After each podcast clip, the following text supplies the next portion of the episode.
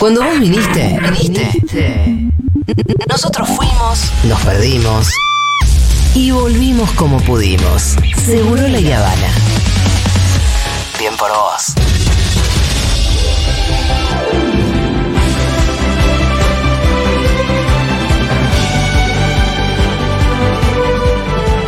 Bueno, muy bien, vamos a entrar a un mundo de fantasía, así que em, dispongan sus imaginaciones, Claro que sí. porque vamos a hacer un recorrido por geografías fantásticas de la mano de Fito Mendoza Paz. Claro que sí, porque me parece que un buen abordaje el de la geografía para pensar en algunos mundos fantásticos, eh, que si bien tienen rasgos en común, también tienen diferencias entre sí. y Me parece que eh, pensarlos a partir de diferentes ejes, como por ejemplo, ¿qué población tienen? ¿Cómo están divididos Como políticamente? es una columna sociodemográfica. Exacto, eh, no sé, eh, Westeros, Sí. ¿es unitario o es federal? Bueno, vamos a hablar de estas cuestiones también. Claro, claro, claro, claro. Cuando uno piensa en la ficción, toda la ficción transcurre en un espacio en general, salvo alguna cuestión muy abstracta, eh, en un tiempo y en un espacio. El espacio puede ser real. Por ejemplo, uno piensa en Jack el Destripador, en Sherlock Holmes, bueno, eso se sitúa en Londres. Sí, Londres en tal año. Eh, la París del Jorobado de Notre Dame, la, el interior de la provincia de Buenos Aires de Juan Moreira. Sí. Pero después hay lugares ficticios que podrían pertenecer al planeta Tierra también. Por ejemplo, Tiburón transcurre en un supuesto pueblo costero que se llama Amityville. Ah. Pero bueno, parece cualquier pueblo costero, pero le ponen otro nombre para nada. No estigmatizar ningún Bueno. pueblo costero, ya suficiente hicieron con estigmatizar a los bueno, o. Springfield, ¿no? Springfield podría ser cualquier ciudad pequeña del interior de Estados Unidos. De hecho, Springfield puede ser cualquier ciudad que se llame de esa manera. Viste que hay un Hay muchas que se llaman así, Sí. claro que sí. Los Simpsons. Después hay situaciones como más extrañas donde tenés un mundo dentro de nuestro mundo, pero oculto. Por ejemplo, Ajá. Harry Potter. Claro. O Viaje al centro de la Tierra, que sí, bueno, es algo que no estamos viendo, pero que está. Está Claro. Y después están los mundos de ficción creados desde cero, ¿no? Sí. Eh, algunos pueden tener que ver con la mitología, no sé, uno piensa en la tierra de Camelot, de la leyenda artúrica, o la Atlántida, que viene de la mitología griega. Pero eh, lo interesante de estos casos, de los casos de, de mundos creados desde cero, es que a veces están hechos con mucho laburo, ¿no? Eh, con su propia geografía, su población, diferentes especies que habitan las diferentes regiones, distintos lenguajes desarrollados también para el caso, estilos arquitectónicos diferentes, distintas clases sociales, distintas relaciones entre, entre regiones. También es muy interesante cómo a medida que corren los años y los productos culturales, estos mundos se expanden. Por ejemplo, Star Trek. Star Trek, justamente la premisa tiene que ver con una nave que se dedica a explorar nuevos mundos Ajá. y a partir de ahí empezamos a conocer nuevas especies, nuevos planetas y demás. O lo que sucede con Star Wars, que a medida que se suceden películas y series, empezamos a descubrir planetas nuevos, criaturas nuevas, eh, formas de relacionarse o formas políticas nuevas también. Eh, qué sé yo, en la segunda de Avatar tenemos los océanos de Pandora. Claro. En la que viene encontraremos otra región y otras tribus que eh, habitan ese planeta evidentemente muy grande. Y eh, quiero empezar con algunas cuestiones, como por ejemplo la división política. Eh, hay autores que han pasado años y años diseñando los mapas también de, de sus, Sí, yo me imagino que sí. de sus mundos, ¿no? A veces son muy sencillos. Uno piensa en el bosque de los 100 acres de Winnie the Pooh. Hay un mapita que salió en alguno de los libros originales de, de Milne. Y ahí tenés, por ejemplo, un mapita que dice, bueno, esta es la casa de Pooh. Esta es la casa de Piglet. La casa de, del búho. El pantano de la tristeza de Igor, el burrito. La casa de Kangu. Eh, está, hay, un, hay uno muy lindo que es un árbol con, eh, con miel, pero también con abejas un lindo lugar para hacer un picnic. Está diferenciado, siempre hay un mapita del bosque de los 100 acres.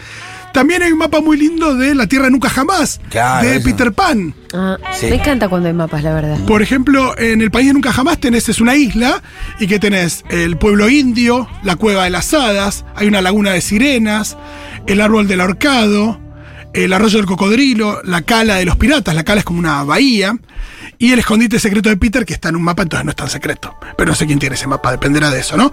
El que más desarrolló mapas en sus mundos es, sin dudas, J.R.R. Tolkien. Eh, y pensemos en las diferentes regiones de la Tierra Media, las podemos pensar también a partir del recorrido que hacen estos hobbits con el anillo. Sí. Empezamos en la comarca, ¿no? Este lugar muy apacible, muy rural, con estos habitantes que son los hobbits.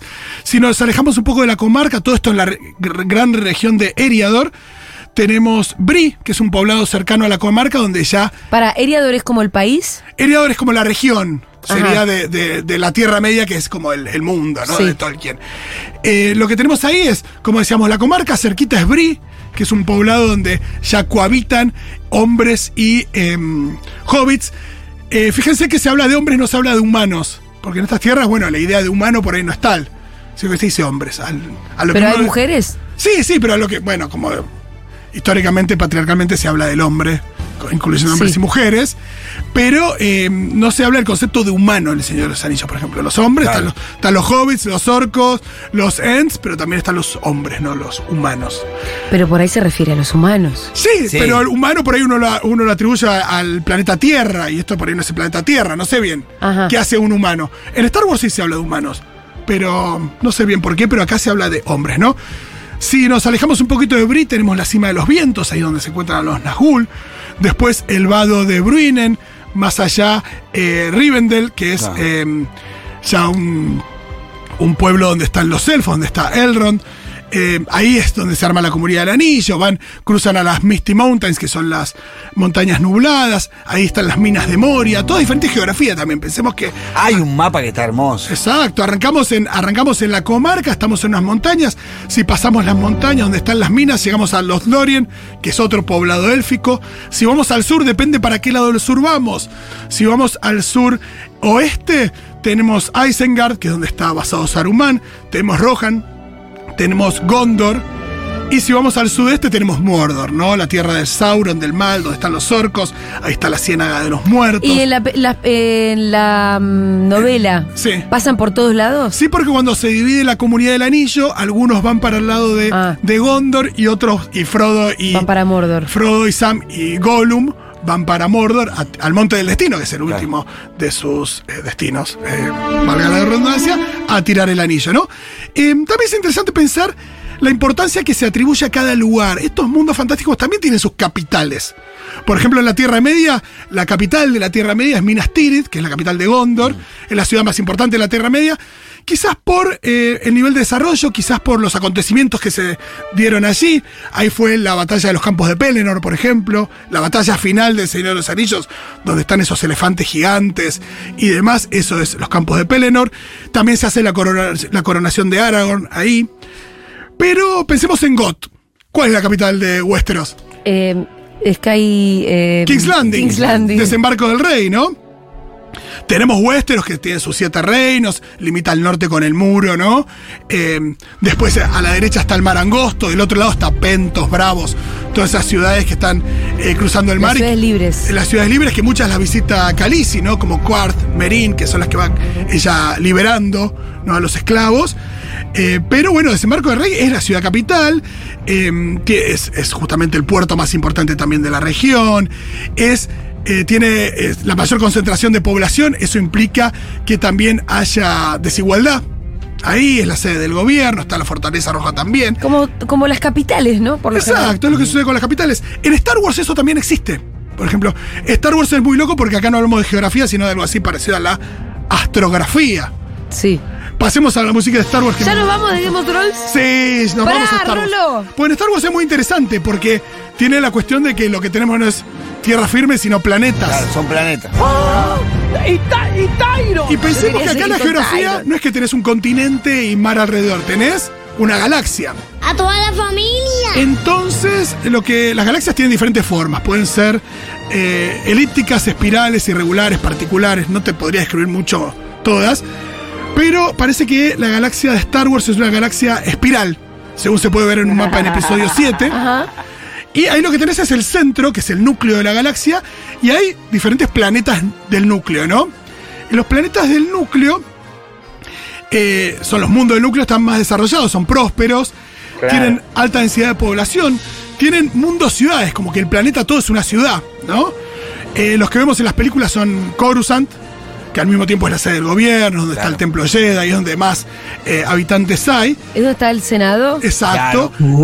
Grandes puertos de naves espaciales. También, también tienen los shipyards, que son los lugares donde estas grandes naves son arregladas y construidas. Me Son- encanta que dentro de todo ese delirio haya un Senado. ¡Claro! Eso es lo lindo, ¿no? De Star Wars. Como instituciones que son algo conocidas para nosotros. Y exacto, y el mayor desarrollo del lugar invita a que la política se instale ahí también, se organice todo desde ahí.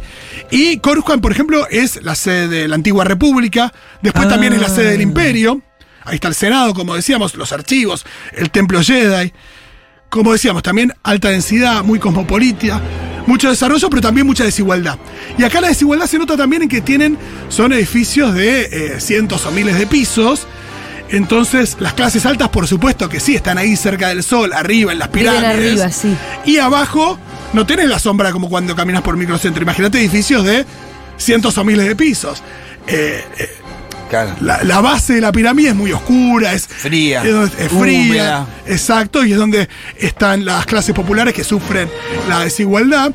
También, por supuesto, que hay mayores índices de, de marginalidad, la delincuencia, todo lo que se habla también en estas, en estas em, historias. Y contrastan, como decíamos, con el lujo de, de los ricos. Eh, también hay conflictos políticos que derivan en guerras que no se luchan en esos lugares. Las guerras las luchan afuera, estos políticos. Muchas veces en las grandes ciudades no se dan las guerras, sino que se dan en, en otros campos. Ahí nos tenemos que ir alejando de esos planetas eh, nucleares. Y es muy interesante porque mm, yo en el caso de Star Wars siento que hay una, puede haber una analogía con eh, el AMBA. A ver. ¿Por qué? Porque vos tenés un centro que eh, es, eh, digo, estos, estos mundos nucleares, y en Star Wars lo que dicen es que hay bordes. Y yo ahí pienso en los cordones del conurbano. Claro. Sí, sí, sí. Porque vos tenés un primer borde que son las colonias, que ahí es donde están las primeras rutas comerciales, también con superpoblación. Los más pobres de estas colonias eh, emigran hacia lugares, esto es al revés, porque emigran hacia lugares menos poblados a buscar suerte.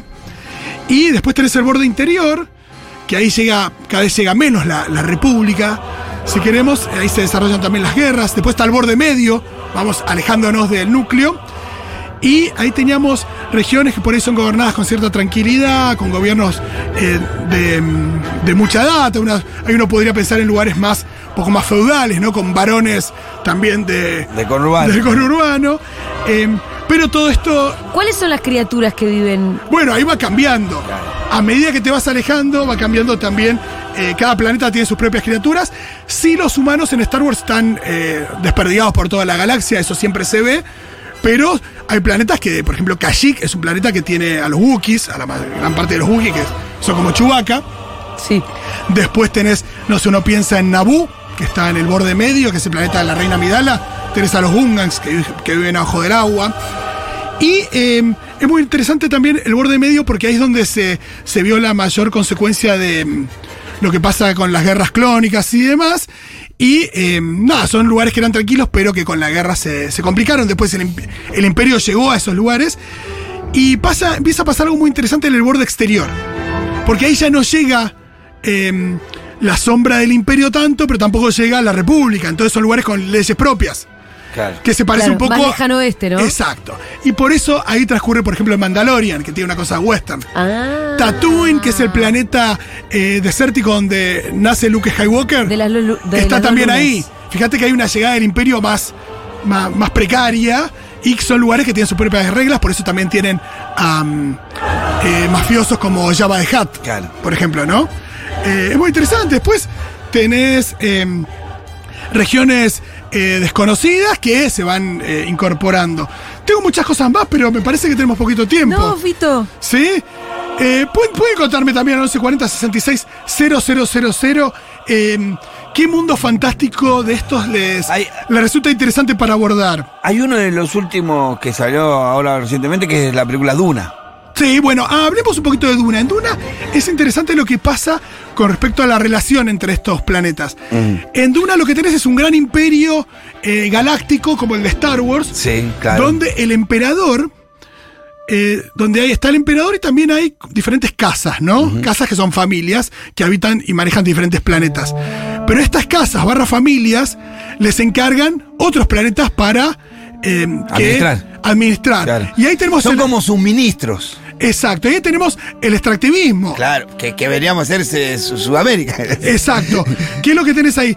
¿Cómo se da el feudalismo? Esto lo tendríamos que charlar con Fede Vázquez o alguien que sepa de historia, pero el feudalismo surge a partir de la idea de un poder central que, a partir de las distancias y de, y de las propias eh, limitaciones respecto de cantidad de hombres y demás, la posibilidad de ocupar una tierra que esté más distante, asignándosela a una familia que tiene su castillo, su fortaleza y que administra a través de impuestos y extracción de algún material, eso dependerá de la situación, eh, reportando tributos al gobierno central. Y en Duna se, claro. se da esto a nivel galáctico. Entonces, por ejemplo, a la familia Atreides le entregan un planeta que es Arrakis. La- la- el conflicto de Duna de la primera arranca así, del primer libro, donde le entregan un, un planeta para que de ahí se ocupen de la extracción de una especia eh, muy importante eh, para, Para los viajes lunares. Para exacto, viajes- para los viajes, pero también es eh, también es eh, una sustancia alucinógena. Ah, sí. Eh, y bueno, y entonces tiene que llegar esta casa Atreides a lidiar, entre comillas, lidiar, no, porque son invasores, ¿no? Eh, con eh, los pobladores locales y demás y tratar de, de someterlos, pero al mismo tiempo que, se dé una situación como de paz y que no haya conflicto. Y todo ese feudalismo, por ejemplo, en Duna se ve recontra. En Star Wars, en las nuevas series. eh, por ejemplo, en Andor se empezó a notar bastante también cómo laburaba el imperio con esas cosas, con trabajadores esclavos en prisiones y demás. A medida que se amplían los mundos, se empieza a ver también esa dinámica eh, política, ¿no? Claro. Más en detalle, claro. Pues Sí. Es, es muy interesante lo que sucede. No investigué demasiado otros países como el País de las Maravillas o la Tierra de Oz. Son eh, grandes lugares también. Con. eh, no hablamos también de las especies. Me parece que da para otra columna también. Bueno, si querés, esto. hacemos eh, tanda tema y lectura de mensajes porque hay un montón. Me encanta. Nos están proponiendo otros nuevos universos, ¿eh? Me gusta. Ya venimos, gracias, Fito.